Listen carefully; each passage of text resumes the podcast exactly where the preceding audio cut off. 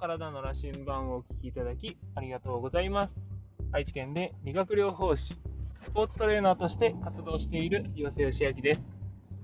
今日はなぜのベクトルを変えてストレスを軽減するというお話をしたいと思います。皆さんは普段ストレスを感じているでしょうか？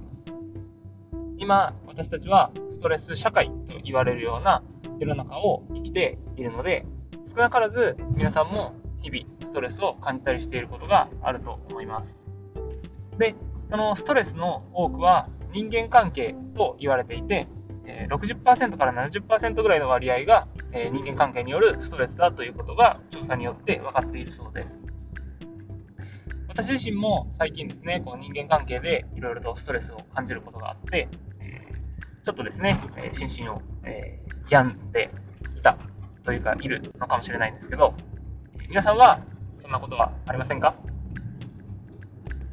で、えー、一つ、えー、間違えてほしくないのは、ストレスというのは、えー、なくそうとするというよりは、えストレスは、えどうしても感じてしまうものですし、え適度なストレスというのは必要です。例えば、え筋力トレーニングとかで体にですね、ストレスを与えて、えそのストレスによって筋力が強くなるように、私たちの心にも適度なストレスがあることによって強くなっていく側面はあるので、えストレスを全くの悪者とするのは良くないのかなと思います。で、ストレスはどうしても感じてしまうものっていうのも、え受け入れておかないと、ストレスをなくそうとすることによるストレスもまた生じてしまうので、そこは誤解をしないようにしておきたいところです。で、えー、どうしても感じてしまうストレスっていうのは仕方がないんですけども、そのストレスの対処法をしっかりと持っているかどうかっていうところが、えー、とても大事で、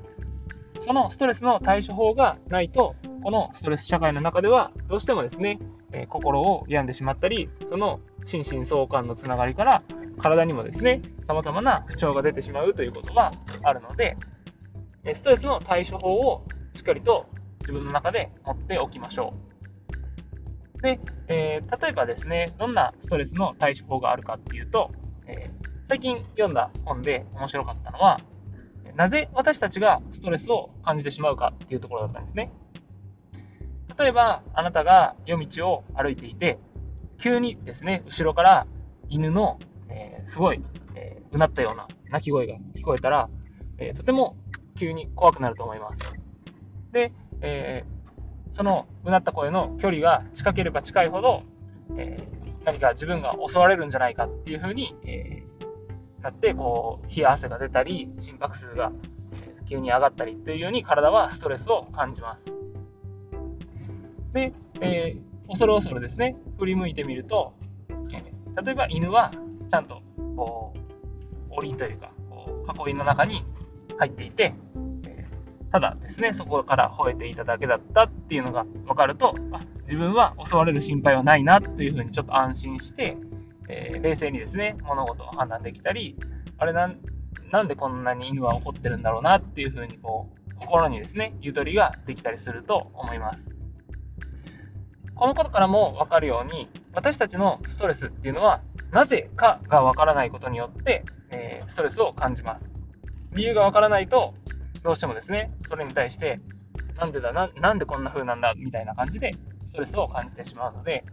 例えば、え職場でですね、上司から、えー、思ったよりも強い口調で怒られたとかですね、なんでこんな口調で怒られなきゃいけないんだ、みたいなことって結構あると思うんですけども、例えば、その口調がですね、口調じゃない、その理由が明らかに自分が例えば仕事をサボっていて、昼寝をしていて、それを見つかって怒られていたっていう理由が分かれば、理由が自分で分かっていれば、それに対して本当にすいませんとしか思えないような、えー、ことですよね。でも、え、それが、例えば何か書類を作って渡したら、なんだこの資料は、こんなんじゃ全然ダメだみたいな感じで言われたとしたら、その、えー、言われたことって、えそんな、こっちは一生懸命作ったのに、そんな強い口調で言う必要あるかみたいな感じで、その人に対して、えストレスを感じてしまったりすることがあると思うんですけど、その人が、じゃあなんでそんな強い口調で言ったかっていう理由をですね、こう考えてみると、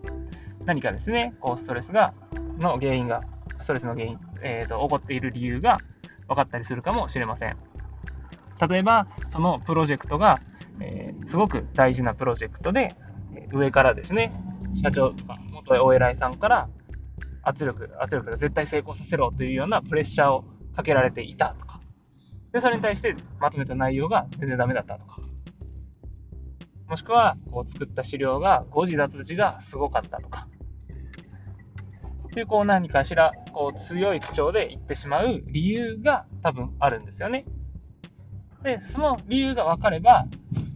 ここちらのストレスも半減するというか、軽減することはできるんですけども、その理由が分からないと、どうしても、えー、イライラしてしまいます。イライラしたり、えー、ストレスを感じてしまいます。もちろん、えー、その相手の人間性ですね、えー、例えば上からプレッシャーをかけてかけられていたからといって、下にも同じような、えプレッシャーをかけるような言い方をするのがいいか悪いかっていう問題は、まあ、置いといて、その人がなぜそういう口調で言ってしまったかっていうのが分かるだけでも、全く分からないよりは確実にストレスが軽減します。だから、えー、例えばですね、このストレスを軽減させるときに、なんで自分がそういうことに怒りを感じるのかっていう、こう自分にベクトルを向ける。自分自身にと向き合うような過程っていうのもすごく大事なんですけど、それを相手も、相手がなんでそんな風に言うんだろうとか、なんでそんな接し方しかできないんだろうっていう、こうなぜっていうベクトルを相手に向けることですね。っていうのも、こうストレスを半減させるためには、えー、すごく重要になっていきます。で、その相手のことをですね、ちゃんと理解する。そもそも相手のことを知ろうとしているかっていうところですね。どうしても私たちって強い口調で言ってくる人とかに対して、えー、その人のことを毛嫌いしたりだとか、えー、ちょっと避けるように、避けるような傾向があると思います。でも、だからこそ、その人のことを知ることによって、あ、この人はこんな背景があって、こういう性格なんだとか、こういう言い方をするんだっていうところがあると思うんですね。例えば、えー、今のプレッシャー、上からのプレッシャーだけじゃなくて、過去に何かですね、こう追い込まれた時に、追い込まれるような出来事が多かったとか、いろいろとその人の過去の背景を知ることによっても、その人がなんでそんな性格になったかっていうところもわかると思います。だから、えー、私たちのベクトルっていうのは、基本ですね、自分中心に考えやすくて、えーそういう言い方をしなくてもとかっていう風になってしまうんですけど、相手に対して、えー、興味を持っているか、相手のことを知ろうとしているかっていう部分があるだけでも、ストレスを感じにくくなると思います。皆さんは他人に対してちゃんと興味を持てているでしょうか？なぜというベクトルを向けられているでしょうか？私自身はそういった部分が、えー、足りなかったのかなっていうのが、えー、最近のですね、こうストレスに感じたことを通じて、えー、思ったことであります。ぜひですね、皆さんも、え、心身の心身のストレス、え、心にですね、何かこうストレスを感じやすいなって思ったときは、自分の、自分に対してベクトルを向けるだけじゃなくて、相手にもですね、なぜというベクトルを向けてみてください。えこのようにですね、何かこうストレスに対する対処法っていうのをしっかり持っておくことによって、日々、えー、こうストレスを感じにくくなって、